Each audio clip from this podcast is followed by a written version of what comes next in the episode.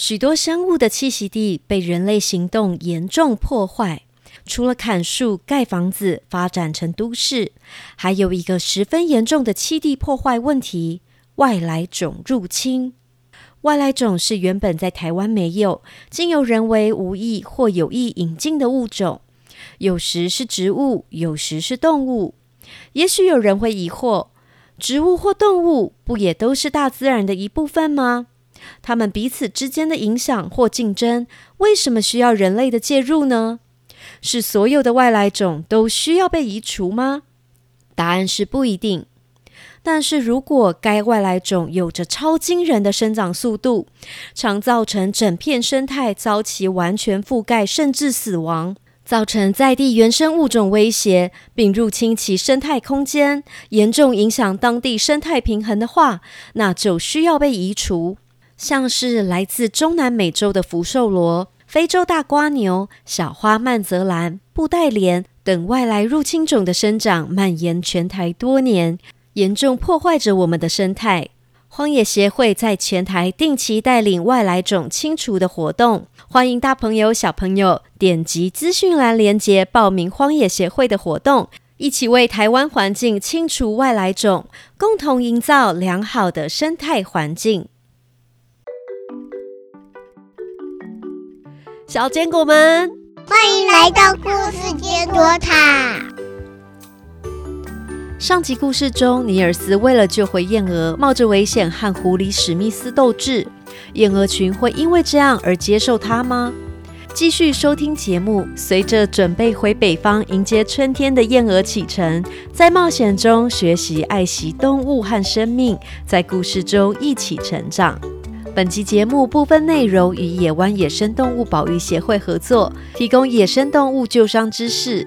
野生动物救伤是专业医学，遇到受伤的野生动物，应先咨询救伤单位，判断是否需要协助，使用正确的方式，尽快送到救伤中心。切记不要自行喂食，以避免造成第二次伤害。记得听到故事最后，一起学习帮助野生动物的小知识。故事开始前，记得订阅故事坚果塔频道，第一时间收到故事更新通知。小坚果们准备好了吗？故事要开始喽！《企鹅历险记》作者 Selma Lagerlof，栗子妈妈改写，第四集《松鼠神秘事件》。哎，你们有听过那件事吗？什么什么？有啊，很奇怪耶！到底什么？你们在说松鼠那件事吗？哎呦，那太奇怪了啦，假的吧？会吧？真的吗？斯堪尼省最近发生了一件很神奇的事件，各个地方报纸纷纷报道，街头巷尾议论纷纷。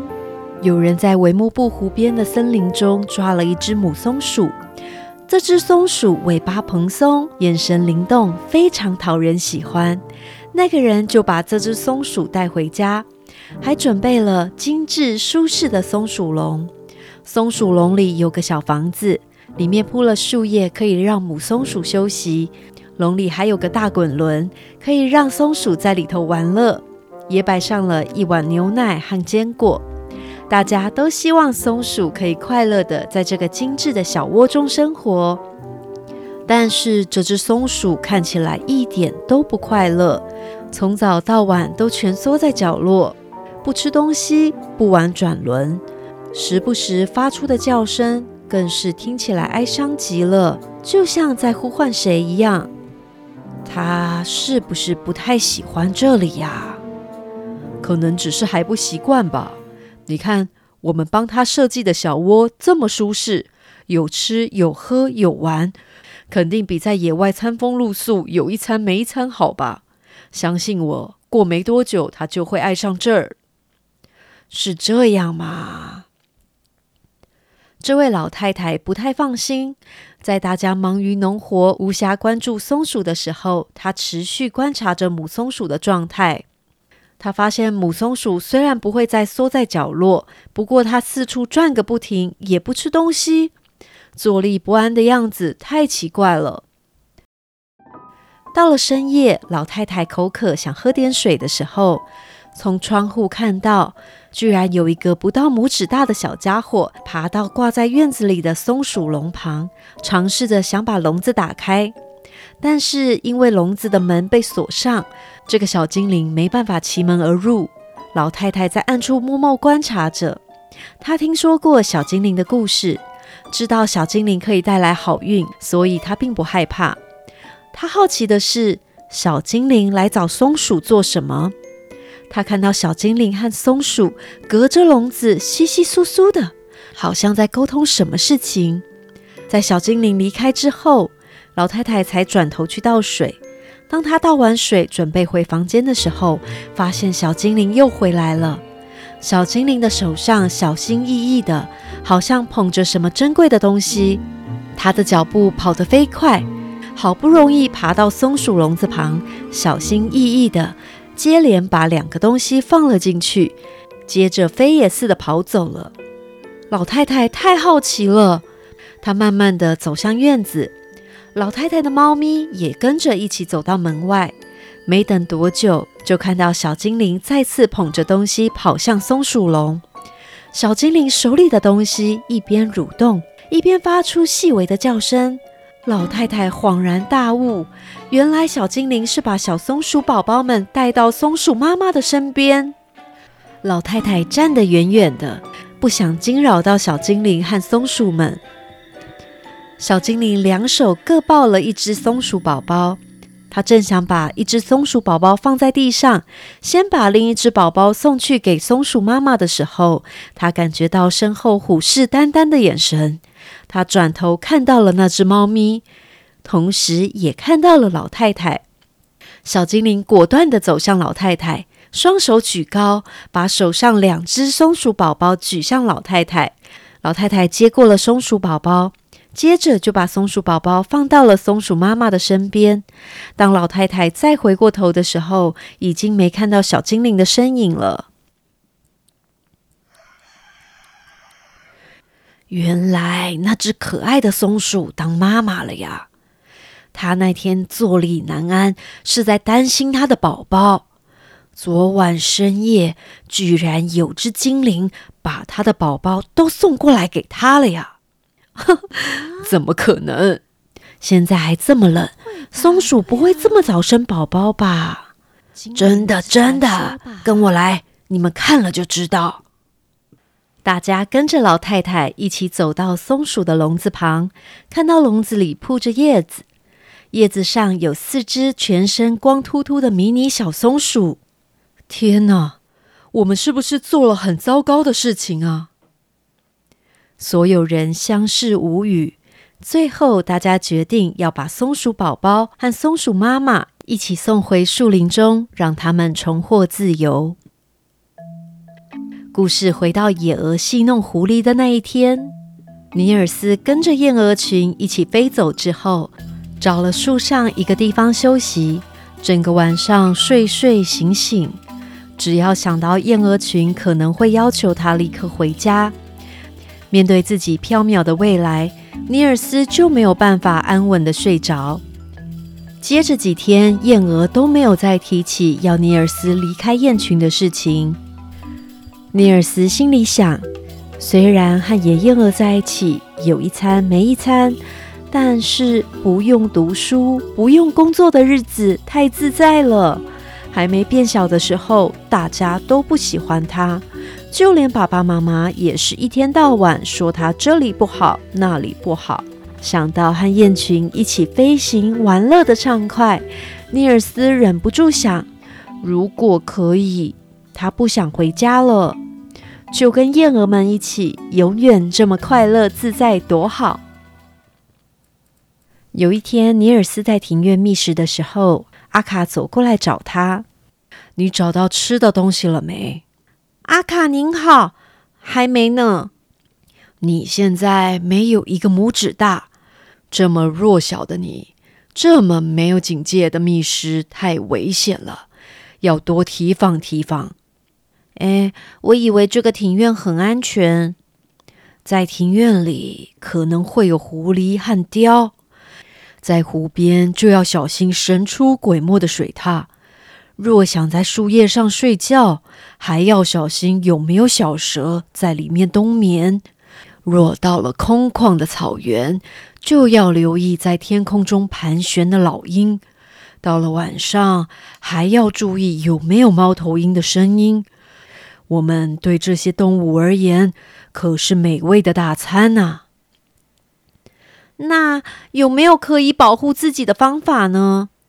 在大自然里，有很多的动物会互相帮忙，像是松鼠、麻雀和兔子这些小动物。只要你好好善待它们，和这些小动物成为朋友，你就会多出很多的眼睛和耳朵。若有危险靠近，它们就会提醒你，甚至帮你找到安全的地方躲藏。尼尔斯照着阿卡的建议，开始试着和小动物们交朋友，但是事情没有这么顺利。啾啾啾啾，你别想我们帮你，你以为我不认识你吗？你就是霍尔农庄里的尼尔斯，你捣毁燕子窝，打破麻雀的蛋，还把小乌鸦丢到泥坑，用陷阱抓我们松鼠们。我们没有联合起来对付你就很好了，你还是赶快滚吧吉吉。以前尼尔斯如果听到别人这么对他说话，他一定不会善罢甘休的。但他知道燕鹅群不会喜欢他扯松鼠的尾巴，或是又去捣毁了谁的家，所以他变乖了，甚至每次和阿卡说话的时候，还会脱帽行礼呢。到底要怎么做才能和小动物们变成朋友呢？那天，尼尔斯听到松鼠妈妈被人类抓走，松鼠宝宝开始挨饿的时候，他就决定要帮忙。就在尼尔斯成功让松鼠妈妈回家的隔天，他就听到红布灰雀们在灌木丛中唱着歌，用歌声唱出尼尔斯的英勇事迹。渐渐的，他开始收到松鼠送他的坚果。山雀帮他提防老鹰，尼尔斯成为小动物们的英雄。他想，阿卡肯定知道这些事，燕鹅群会不会因此接受他呢？但是过了好几天，燕鹅都没有提起要赶尼尔斯回家的事情。就在尼尔斯以为自己可以留在鹅群的时候，阿卡带着排着整齐队伍的燕鹅，庄严地向他走来。看来燕鹅们要和尼尔斯说清楚了。不知道你有没有在想，你把我从狐狸嘴里救出来之后，我一句感谢都没说，因为我阿卡从来都是用行动表示感谢的。在这段期间，我请了朋友去找对你施法的精灵。一开始他不理我们，不过我们不断的拜访他。在转达你做的好事之后，他说：“只要你回到家，就可以恢复原来的样子。”我我只想跟你们一起去拉普兰。小家伙，如果你不趁这次的机会变成人类，等你想再求精灵，可就难喽。我喜欢现在愉快和自由的日子，我不想念书，也不想工作。我就想跟你们在一起。决定在你，你要想清楚了。虽然你现在不想回去，但说不定未来你会后悔的。不会，我绝不后悔。这段时间是我最快乐的时光。唉，好吧，就依你吧。谢谢，谢谢。今天的故事结束了。尼尔斯知道松鼠宝宝因为松鼠妈妈被抓而挨饿，所以展开他的救援行动。如果我们遇到刚出生的小松鼠，要注意什么事呢？野湾野生动物保育协会提醒：记得先找找看它的妈妈有没有在附近。如果松鼠妈妈在，就不要打扰它们哦。除非松鼠宝宝落在特别危险的地方，例如马路上或水沟中。此时可以协助让松鼠宝宝回到它的巢穴。记得在移动松鼠宝宝的时候，一定要戴手套，保护自己，也避免松鼠宝宝沾染到人类的味道。如果真的找不到松鼠妈妈，请立即通报野生动物救伤单位，请专业的保育人员接手，千万不可以自己饲养。野生松鼠不仅很难照顾，也会有传染人畜共通疾病的风险。更糟糕的是，如果让它养成依赖人类的习惯，未来它就再也无法回到山林里自由自在的生活了。野湾野生动物保育协会也分享，当野湾的专业保育人员要让野生松鼠回家时，会挑个好天气野放。虽然心中可能会有点不舍。但山林里的家才是松鼠们最好的归属。野放时，人员不要站得太近。笼舍打开之后，就可以后退到远处观察，在心中默默祝福他们一路平安。野生动物和人们共同沐浴在阳光下，一起在台湾这块土地上生活，共享自然资源。野湾野生动物保育协会致力建立台湾东部的野生动物救援及复健，欢迎追踪野湾的社群，并点击本集资讯栏连接，用捐款支持野湾继续经营保育工作。《企鹅历险记》连载故事每周五早上持续更新，记得按下追踪，还有分享给你的朋友们，和朋友们一起追剧。也别忘了五星留言和栗子妈妈聊聊天。今天的故事就到这儿，下礼拜《企鹅历险记》第五集《格里敏城堡保卫战》再见，拜拜。